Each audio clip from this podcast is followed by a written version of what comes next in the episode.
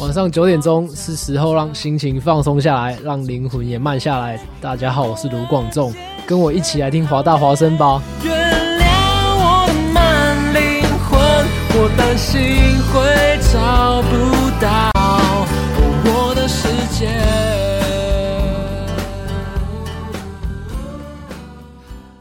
This is Hua Voice Radio, run by a student publication at University of Washington, broadcasted worldwide at www.huavoiceuw.com. 服务校园生活，引领多元时尚。引领多元时尚。这里是华盛顿大学，华大华生。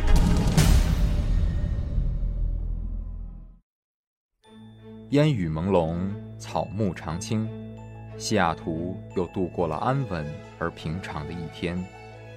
暮色渐沉，喧嚣渐息，每一个夜晚，我们都在同一个地方，让声音乘着电波化为雨水，滋润所传达到的每一处土地。听众朋友，晚上好，欢迎收听华大华声。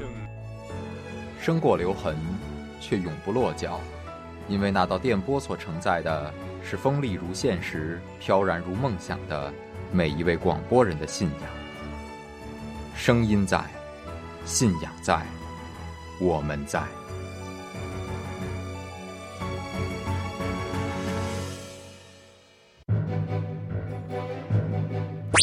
哦，Jimmy，你知道吗？华大华生开始每天晚上都广播了。是的，菲劳呀，我还用微信公众账号搜索关注华大华生汉语拼音全拼，和我最喜欢的女主播互动呢。哦，上帝呀，你竟然在说什么？我也在微博上爱的华盛顿大学华大华生关注最帅的男主播呢。亲爱的，不要再打扰我了，我要听节目了。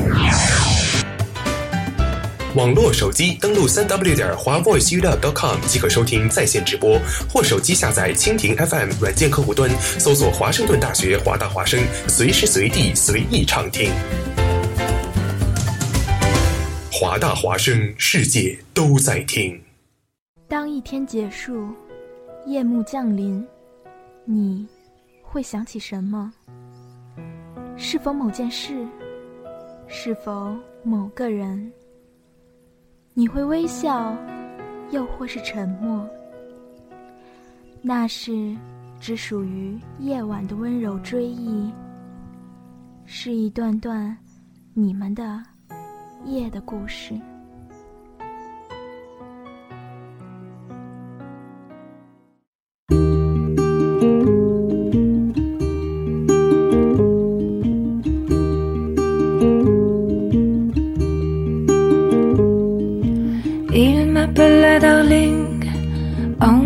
Son long drink, tout de lin blanc vêtu, pochette mauvais pieds nus. Il m'appelait Darling, comme un grand frère unique, un oncle d'Amérique, tout seul dans le living. Il me disait Darling, l'époque est bien cruelle, mais pour toi elle est belle, tu es faite pour le ring il me disait darling Quand on a l'étincelle et des rêves à l'appel On doit piquer son sprint. Il m'appelait darling Comme un vieux lord anglais Un cousin égaré Entre Proust et Kipling Il m'appelait darling Tout en me souriant 晚上的二十一点零四分，欢迎听众朋友们来到华大华生夜的故事。大家晚上好，我是主播依依。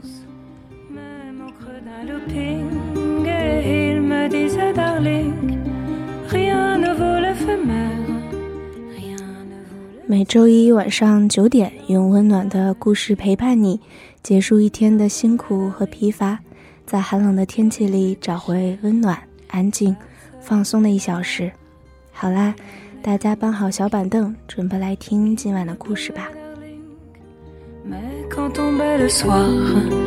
À l'heure du désespoir, il plongeait dans son spleen.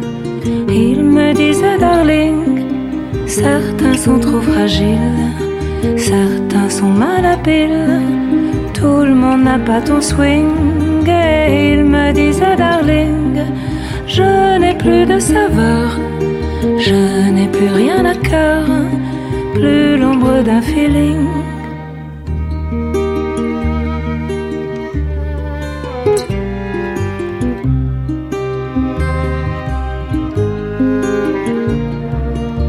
Il m'appelait darling, maintenant j'ai son silence, le trou de son absence.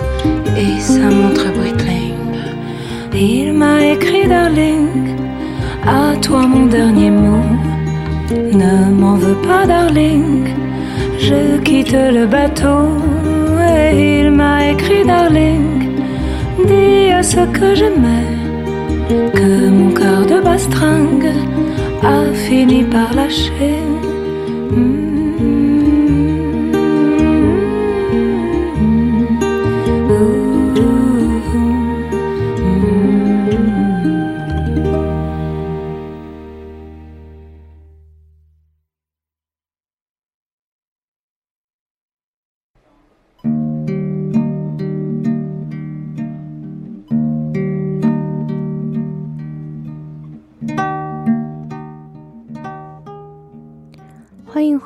这里是夜的故事，我是依依。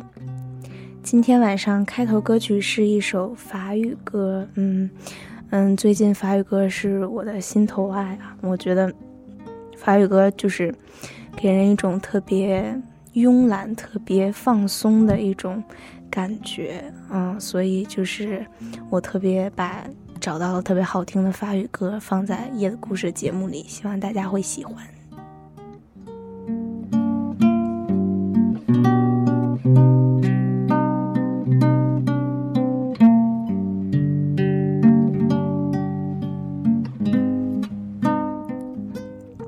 不好意思啊，刚才依依嗓子有点哑。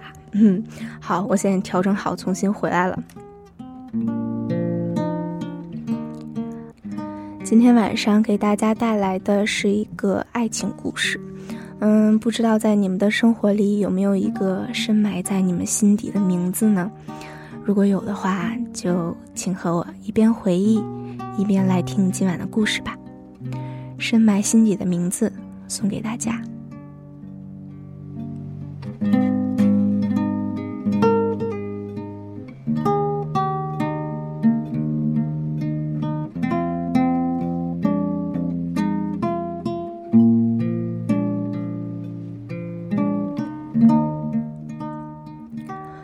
朋友相约在五道口见面，因为到得过早，就找了家咖啡店等待。进店之后，听到满耳的韩语，才想起这里是韩国人的聚集地。我外语水平太差，找了个座位坐下之后，莫名的有种置身国外的感觉。本打算喝点热饮，接着看未看完的小说的。因为环境嘈杂，只好听歌。结果刚把耳机从包里掏出来，就听到隔壁桌的男生用不太标准的河南话对他面前的女生问了句：“你知不知道世上最美的三个字是什么？”可能男生把我也当做韩国人了，或者是怕环境太吵，女生听不见他的话。总之，他没有压低声音。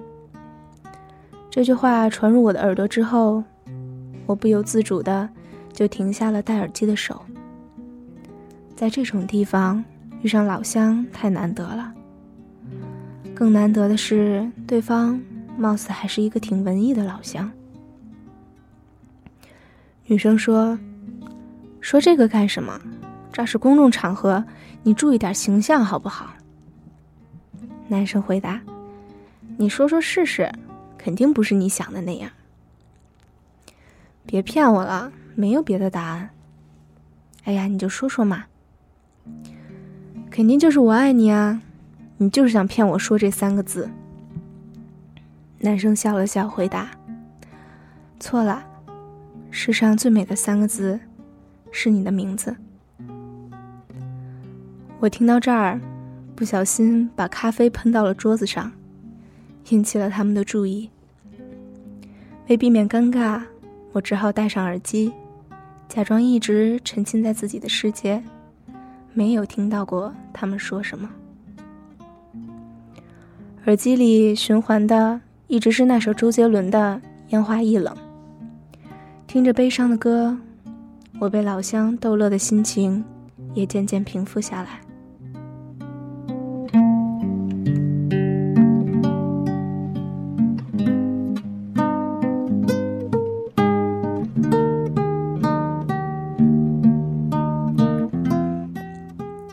仔细想想，他还是蛮有智慧的一个男生。因为最初我也以为他要说世上最美的三个字是“我爱你”，就算独特点儿，也不过是在一起。怎么也没想到他说的竟会是女生的名字。这时候，周杰伦唱到了那句：“我听闻你始终一个人。”本是听惯了的歌词。在这样的情景下，突然让我心头一颤。那三个久违的字，竟有从内心深处萌发出来的势头。那些年，我刻意不去听一些歌，刻意避开一些食物。我以为面具已经长在了我脸上，我以为我已经可以自如的控制内心了。却没想到老乡的几句话，竟又给了那三个字升级。曾几何时，这三个字对我来说，也是世界上最美的三个字。我不止一次在火坐火车的时候，往被露水打湿的车窗上写这三个字。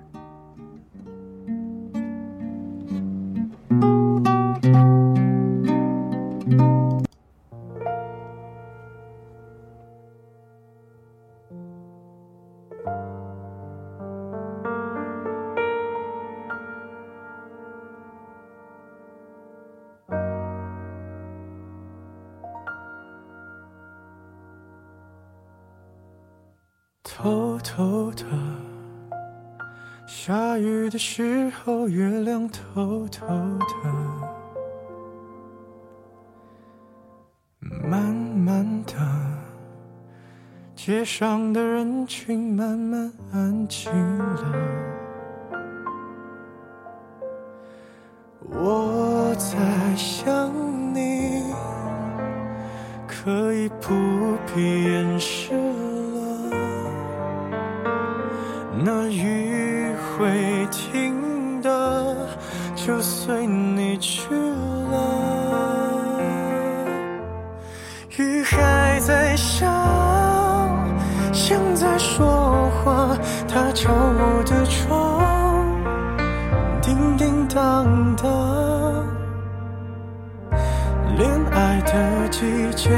勉强不如放下。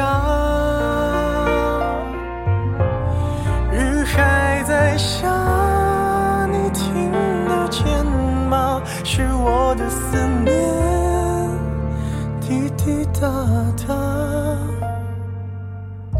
滴入你的心，就会想起我。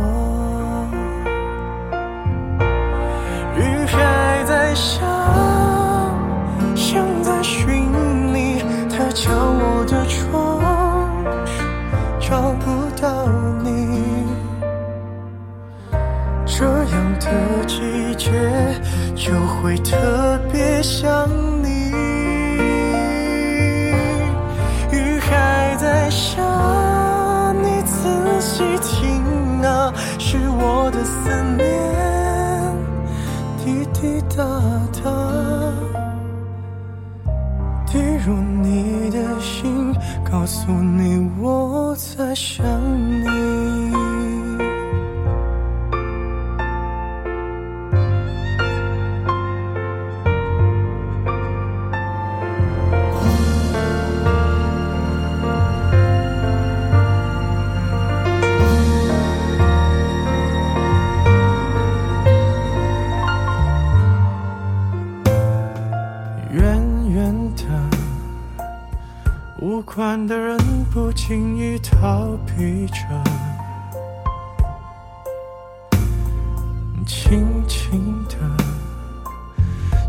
不想话题被谁提起了？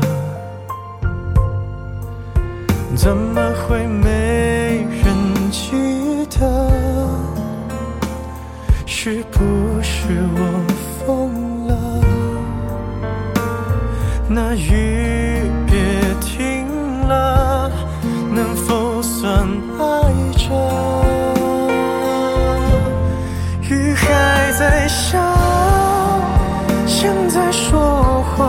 他，敲我的窗，叮叮当当。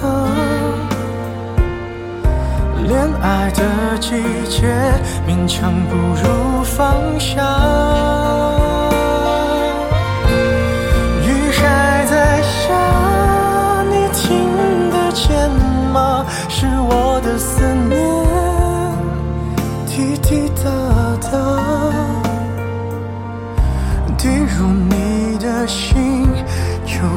想起我。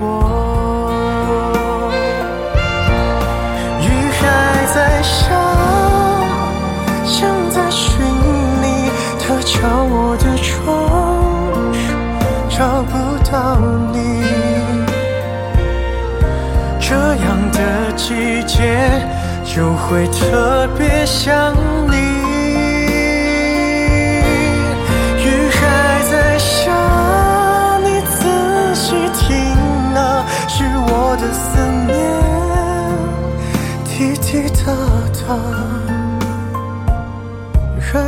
是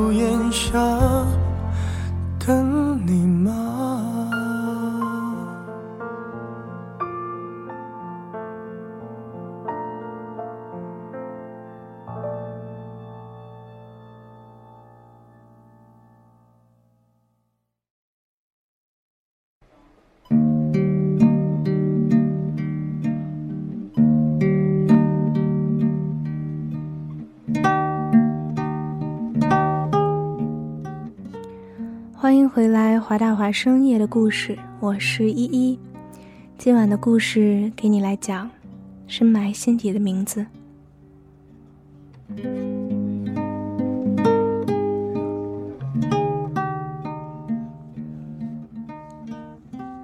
科学研究表明，鱼的记忆非常短暂，通常只有几秒，所以那些待在狭小鱼缸里的鱼儿。不会觉得烦闷无聊，因为每隔几秒，它刚刚游过的地方就会变成全新的世界。但也有另一种说法，说鱼的记忆是选择性的。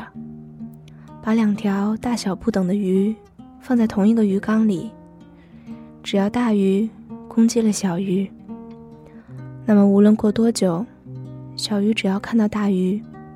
就会远远的避开了。他或许记不住平凡，记不住美好，但永远记得伤害。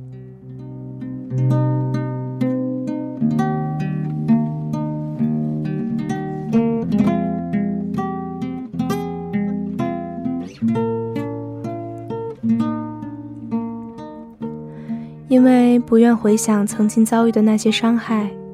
所以，每次想起他的时候，我都会立刻去做一些转移注意力的事。这次也不例外。我掏出手机给朋友打电话，问他到哪里了。他说堵在六里桥了，说不准什么时候能到。我赶紧拨另外一个朋友的电话，想跟他聊一些工作上的事。结果他说他正要给我打电话，他刚给我打了一百万，是我最近一年给他写剧本的报酬，已经扣了税。听到他说一百万，一下子我整个人就像被电击中了，麻木了好久才回过神来。结果他已经挂了电话。倒不是说这笔钱的数额把我吓到了，而是我本想借助他来帮我转移注意力的，结果，他一句话，把我送到了六年前。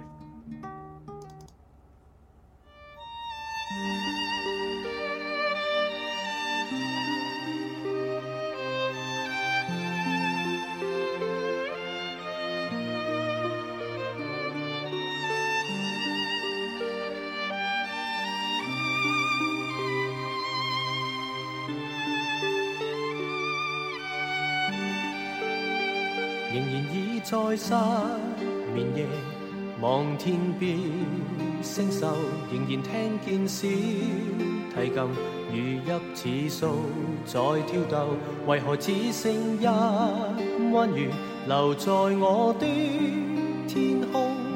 这晚以后，音讯隔绝，人如天上的明月，是不可。拥有情如曲过，只遗留，无可挽救。再分别，为何只是失望？填密我的空虚。这晚夜没有吻别，仍在说永久。想不到是借口，从未意会要分。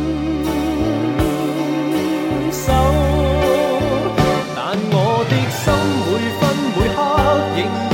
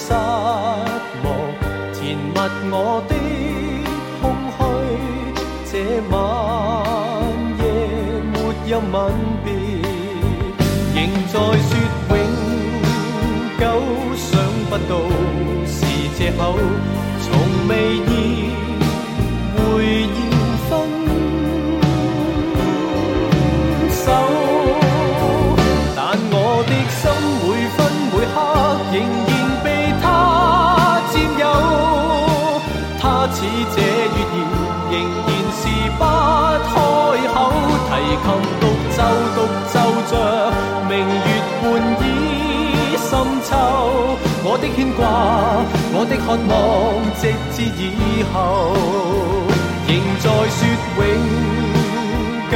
想不到是借口，从未意会要分手。但我的心每分每刻，仍然被他占有。他似这月儿。仍是不开口，提琴独奏独奏着明月半倚深秋。我的牵挂，我的渴望，直至以后。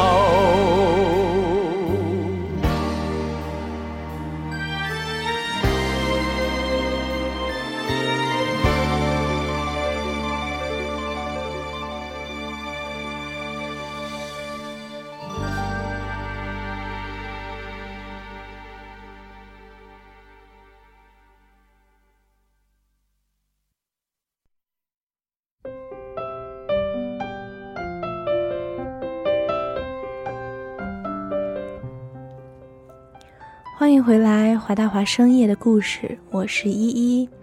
今晚夜的故事正在给你讲，深埋心底的名字。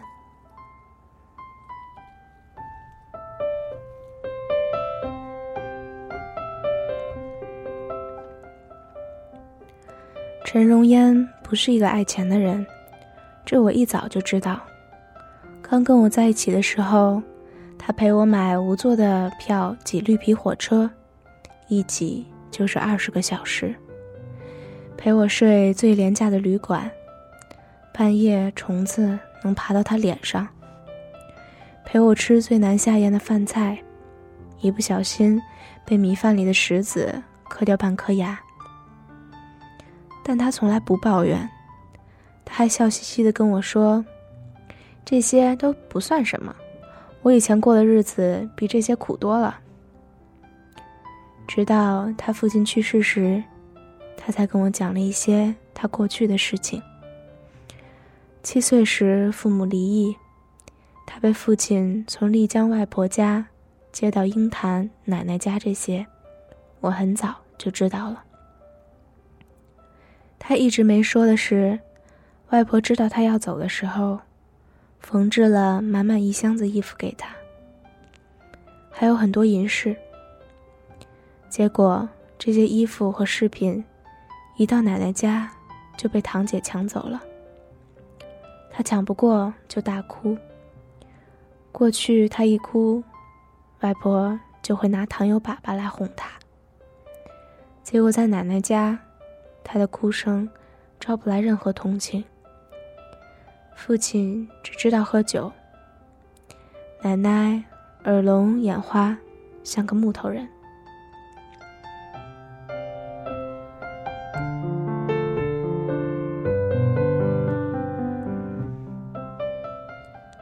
七岁之后，他就再也没哭过。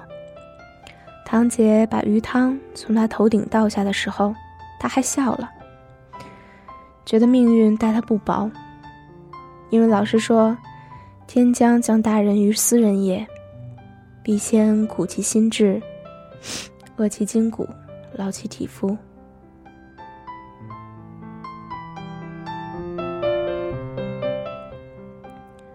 同学把黑色墨水泼到他脸上的时候，他还舔了舔，觉得味道不错。王羲之练字的时候，拿馍蘸墨吃。陈毅也曾因为看书看得认真，而用馒头蘸墨。陈荣烟那时候热爱写作，他幻想自己有一天疯狂码字的时候，不小心用糖油粑粑蘸墨吃。等他功成名就了。这又是一段励志的佳话。外婆去世的时候，她也没哭，她只是觉得遗憾。外婆曾经答应给她缝制嫁衣的，结果她长得太慢了，还没有长到可以出嫁的年龄，外婆就去世了。外婆管陈荣烟叫蓉儿。我也管她叫蓉儿。她曾经说，世界上就只有两个人这么称呼她，一个是外婆，一个是我。连她爸爸和奶奶，都只是叫她嫣嫣。蓉儿跟我在一起前后加起来刚好三年，从十八岁到二十一岁。可以说是一个女孩子最灿烂的年华。遗憾的是，她遇到我的时候，我刚好处在玩世不恭的年纪，每天只知道四处旅行，赚的钱常常不够一个人花。有了她之后，就只能啃老了。所以那三年，回忆起来很美好。但经历的时候，还是经常会有争吵。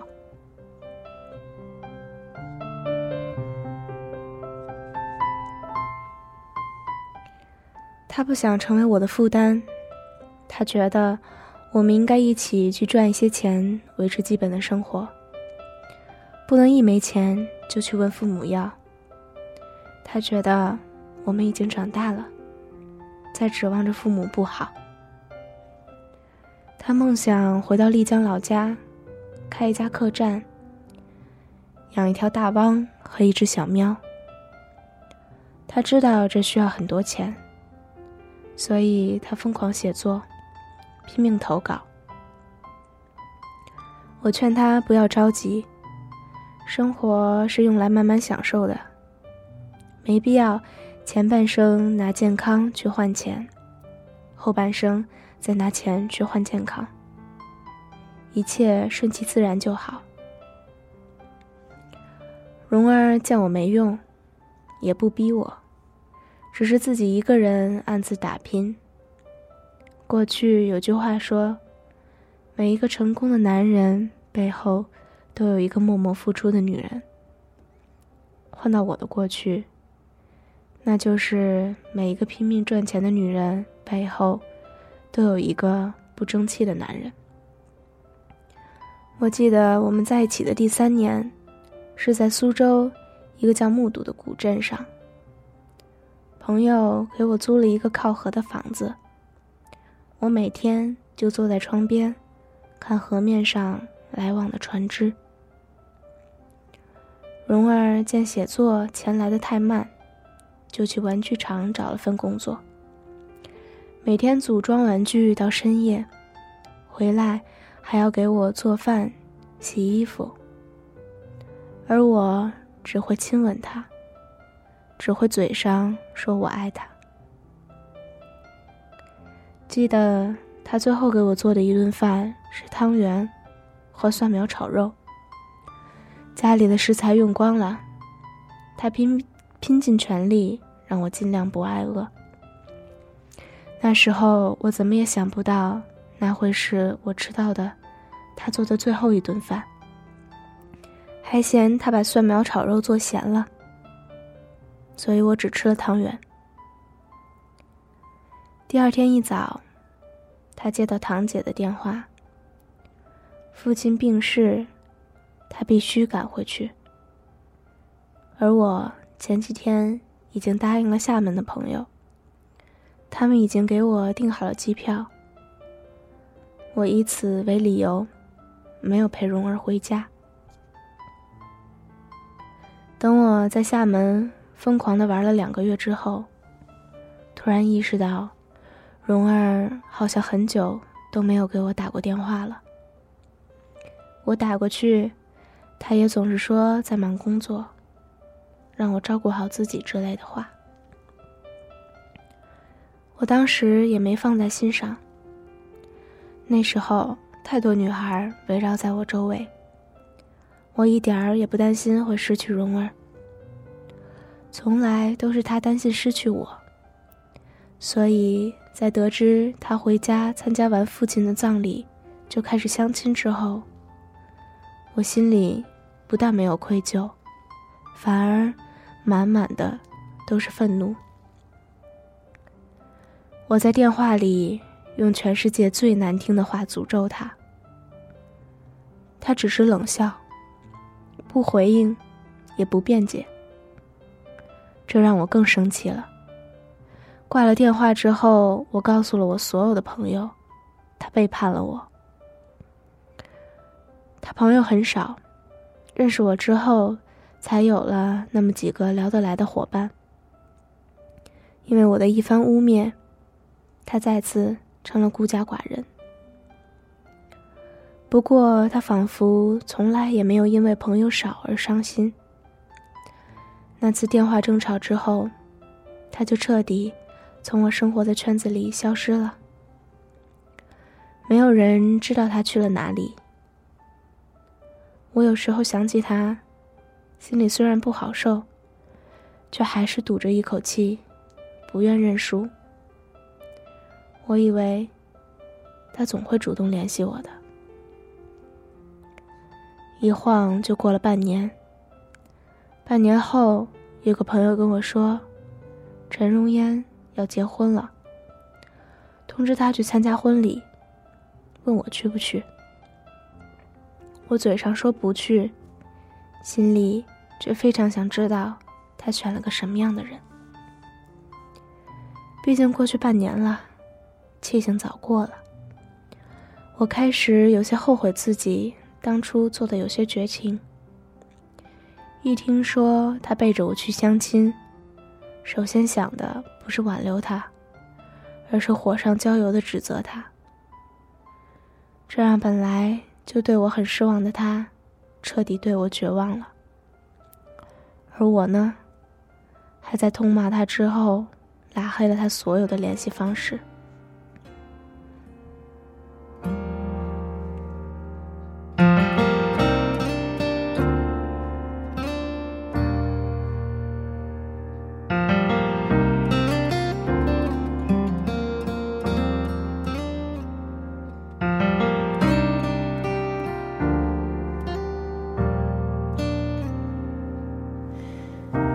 却是说，我这样说，我不在乎结果。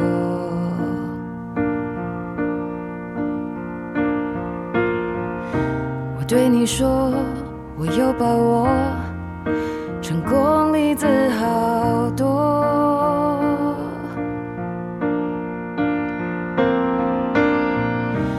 人们虚假又造作，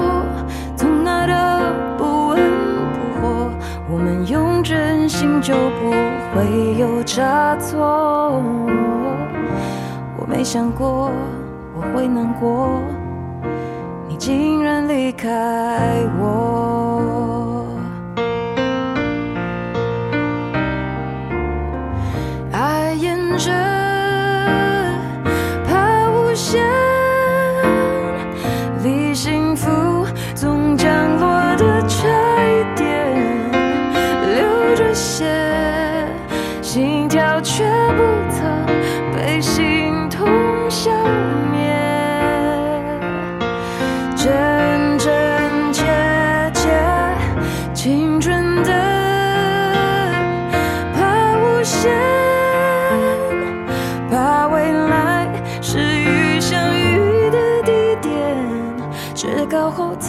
解，世上越远越绝。只是错觉。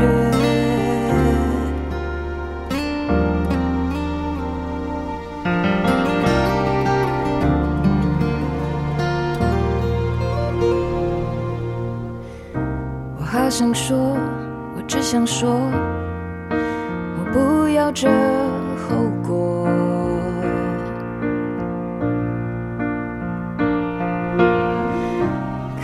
说。相对来说，早开始种解脱。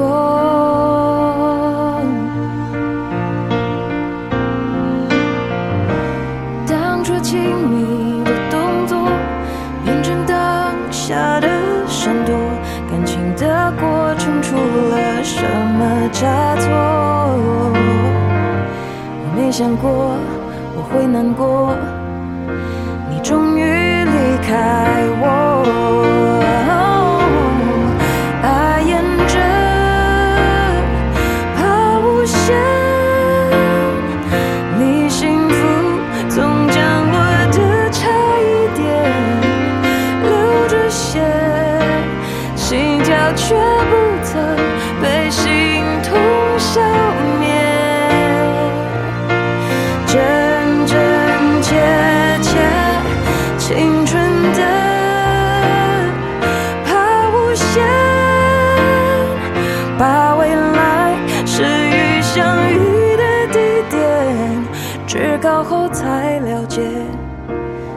伤越远越绝，只是错觉。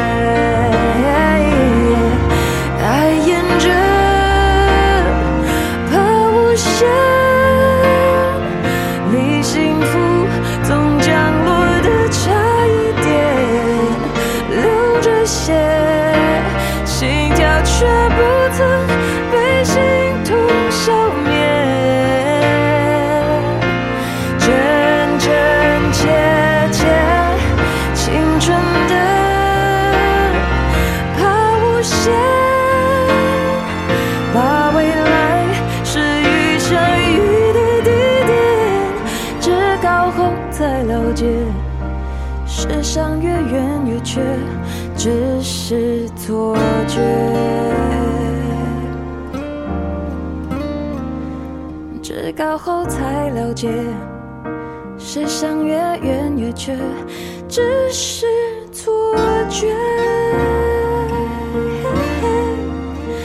只是错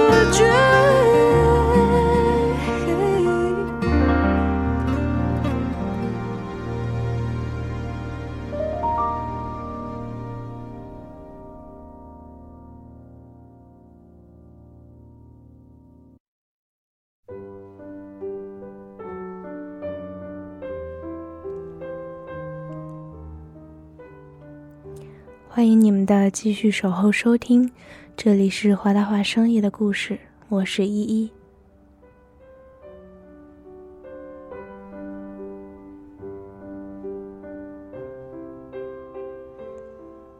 陈荣烟邀请的那个朋友，很清楚我的为人，也知道我们经历的那些事情，所以到了婚礼现场之后，他找了个机会。让陈荣烟单独给我打了个电话，在电话里，陈荣烟一改半年前的冷漠。七岁以后就再也没哭过的他，仿佛大哭了一场，嗓子都是沙哑的。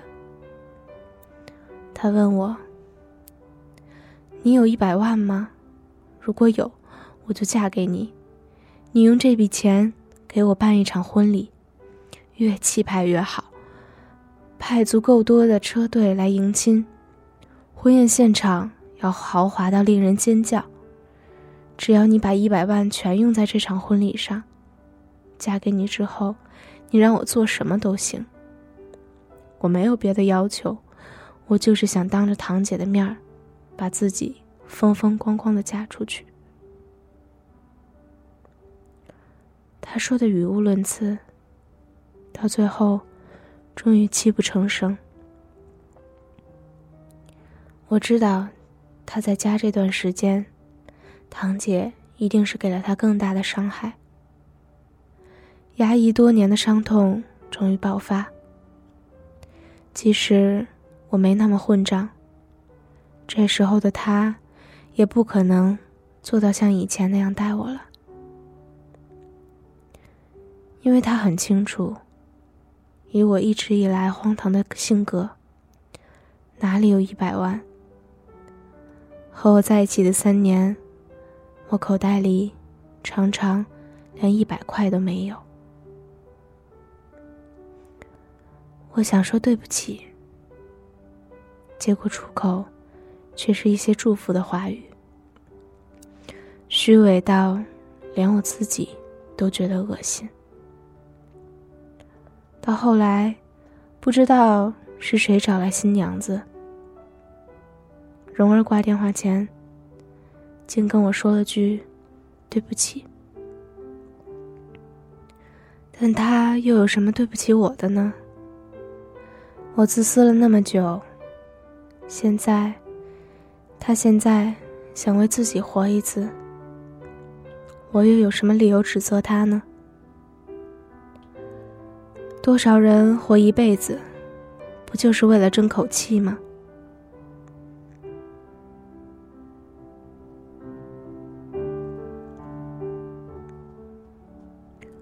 蓉儿结婚之后，我在颓废中通过微博关注着她的生活，看她去巴厘岛度蜜月，看她回鹰潭，看她去杭州找工作。看他到成都生活，看他养了两只雪白的小兔子。有人在他博客留言，问他曾经喜欢小猫小狗，怎么养起了兔子？以往有评论必回复的他，竟然一直没有回答。但答案我是知道的。因为我曾经对他说：“过去我不喜欢猪，因为你的生肖是猪，现在我觉得猪也蛮可爱的。而他立刻反击我说：“我过去也不喜欢兔子，因为你属兔。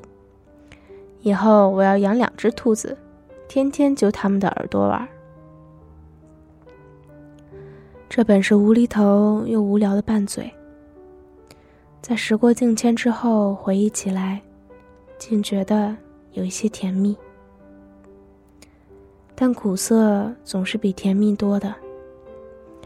他博客更多的内容是写他安稳的生活。我渐渐发现，没有我，他也可以过得很幸福。而这种幸福，让我很嫉妒。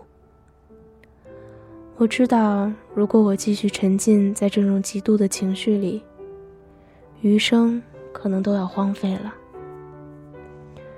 于是。我开始刻意的控制刷新他博客的次数，从一日三次，到三日一次。失去后才知道珍惜的感觉，让我觉得自己很贱。当意识到自己远没有自己想象的那么骄傲无敌之后，一夜之间，我就从自私任性的孩童期走了出来。过去不修边幅的我，开始注重仪表；讨厌虚伪应酬的我，开始主动参加一些可以积累人脉的社交活动。我接了很多剧本的活儿，从最简单的网络剧写到电视剧和电影，从一集三千写到一集五万。我终于发现，钱。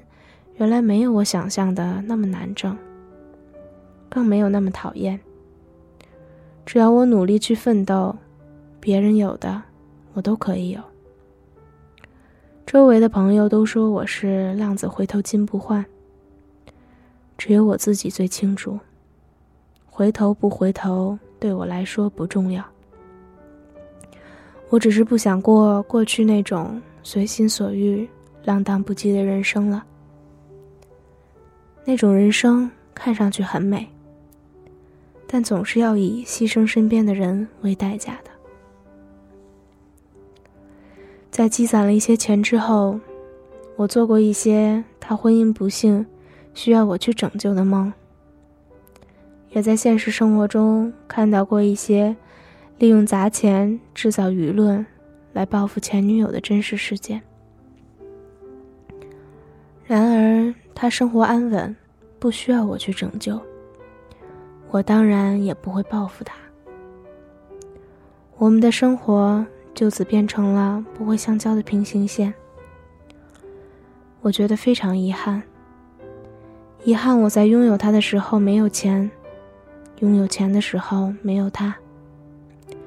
遗憾的陪在我身边的时候，我只是在口头上说爱他。而由这份遗憾产生的不甘，让我在攒够七十万后去了丽江。那是他跟我在一起的时候最想让我带他去的地方。我在丽江接手了一个小客栈，养了一条大汪和一只小喵。小喵取名叫蓉儿，大汪取名叫呆子。蓉儿跟我在一起的时候。就喜欢捏着我的脸，叫我呆子。虽然可以把剧本写好，但在经营方面，我的确是个呆子。客栈只开了半年，我就步了文艺青年开店十有九死的后尘。大汪在我把客栈转出去之后因病去世，小喵跟着我走了两个城市。最终还是被我送了人。我离开丽江，陆续去鹰潭、杭州、成都等蓉儿博客里经常写到的城市生活了几年。跟他共同生活在一个城市的时候，我每天都在盼望着我们在街上重逢。我想跟他说说话，或者什么也不说，能看上一眼也好。这本是他在我身边时最稀松平常的事。分开后，都成了奢望。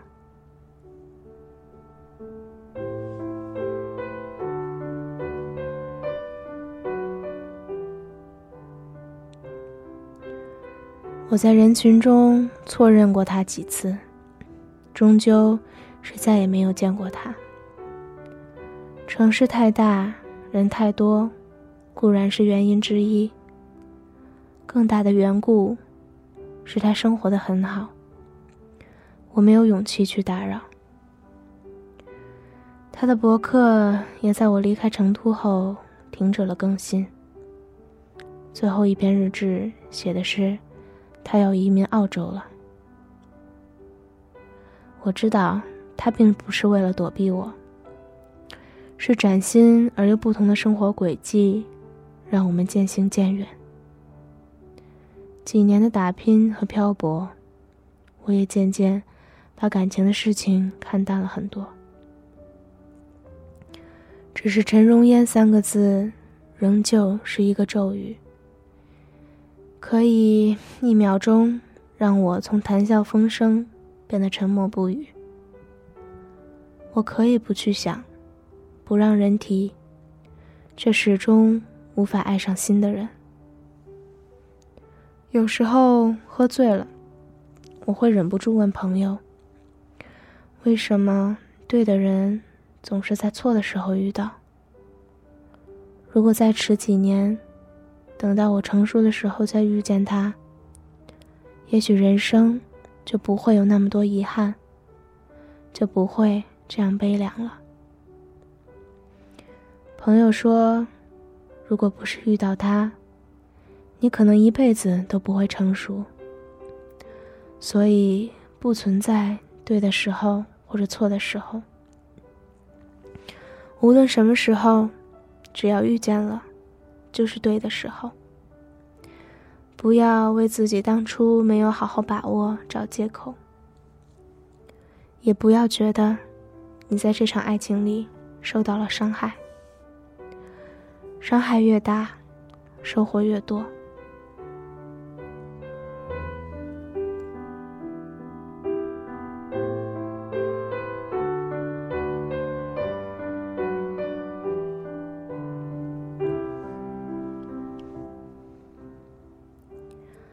回过神来的时候，周杰伦又唱到了那句：“我听闻，你始终一个人。”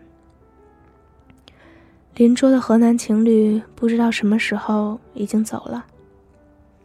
朋友发来消息，还堵在路上。环顾四周，众人仍旧在用我听不懂的话语谈笑着。我突然意识到。在这生活着数十亿人的花花世界里，一个人的悲喜，又算得了什么呢？未来的人生还很长。陈荣烟这三个字，我既然忘不掉，就只能深埋心底。就像多年前被堂姐抢了衣服和银饰，大哭许久，却始终不见外婆拿糖油粑粑来哄的他。在不爱你的人面前，伤心哭泣是多余的。除非你能把眼泪凝结成面具，并且决定接下来的一生都不摘下它。只是不管把名字埋得多深，面具戴得多厚，总是会有一些熟悉的瞬间、熟悉的味道，会让厚厚的防护层产生裂痕。忘不掉的，终究是忘不掉；改变不了的，永远也改变不了。纵然发达的通讯和便捷的交通，已经把地球变成了一个村子。有些人一旦错过了，终究是一辈子。让一笑带过，在感情面前。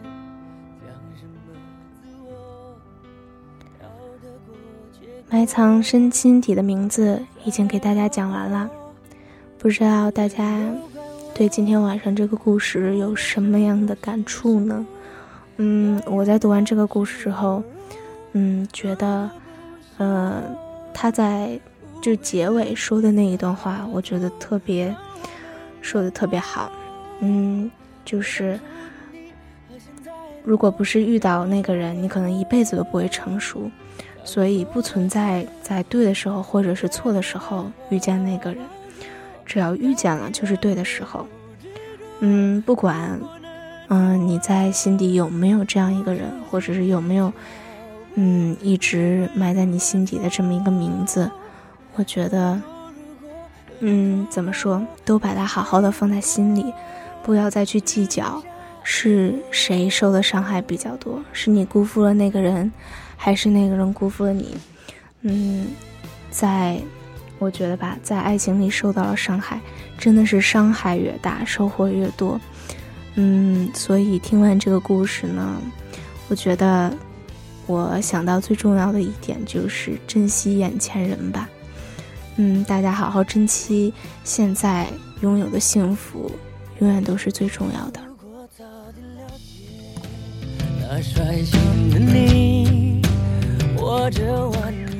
转眼间就到了晚上的九点五十八分，我们的节目马上就要跟大家说再见啦！时间过得真快，嗯，希望大家，嗯，最近在嗯渐渐变冷的西雅图的天气里能够注意保暖，嗯，不要感冒啦。好，我们今天节目就要结束了，大家我们下期见，大家晚安。重来过，倘若那天把该说的话好好说，该体谅的不执着。如果那天我不受情绪挑拨，你会怎么做？那么多如果，可能如果我，可惜没如